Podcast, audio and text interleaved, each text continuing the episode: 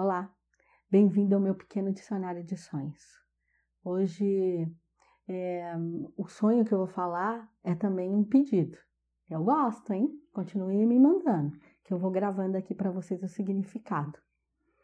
Se você sonha que está chorando, mas que esse, son, que esse choro é só lá no sonho, significa que é uma fase que você está represando muito suas emoções que você não está sabendo lidar com as suas cargas emocionais, e você está muito descontrolado, chora à toa, se deprime demais e não está conseguindo se posicionar em relação às suas emoções, não está sabendo distribuir, não está sabendo é, falar com quem está te incomodando, com quem está te magoando, como que é essa relação, é, se posicionar no campo amoroso, mostrando, ah, isso eu gosto, isso eu não gosto, é, não quero desse jeito, ou eu quero desse jeito.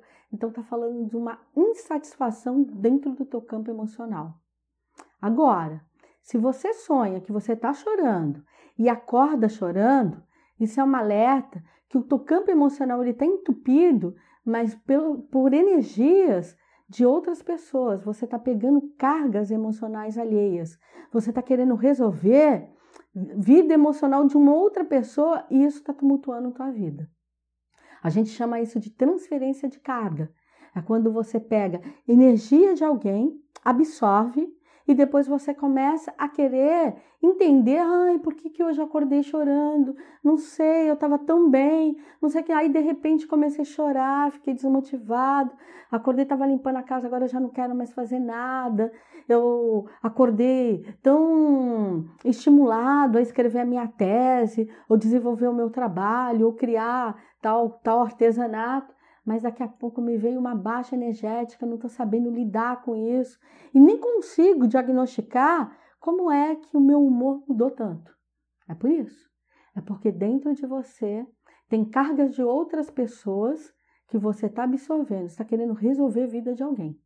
Só que você não está resolvendo e ainda está atrapalhando a tua. Você está pegando cargas que elas não te pertencem.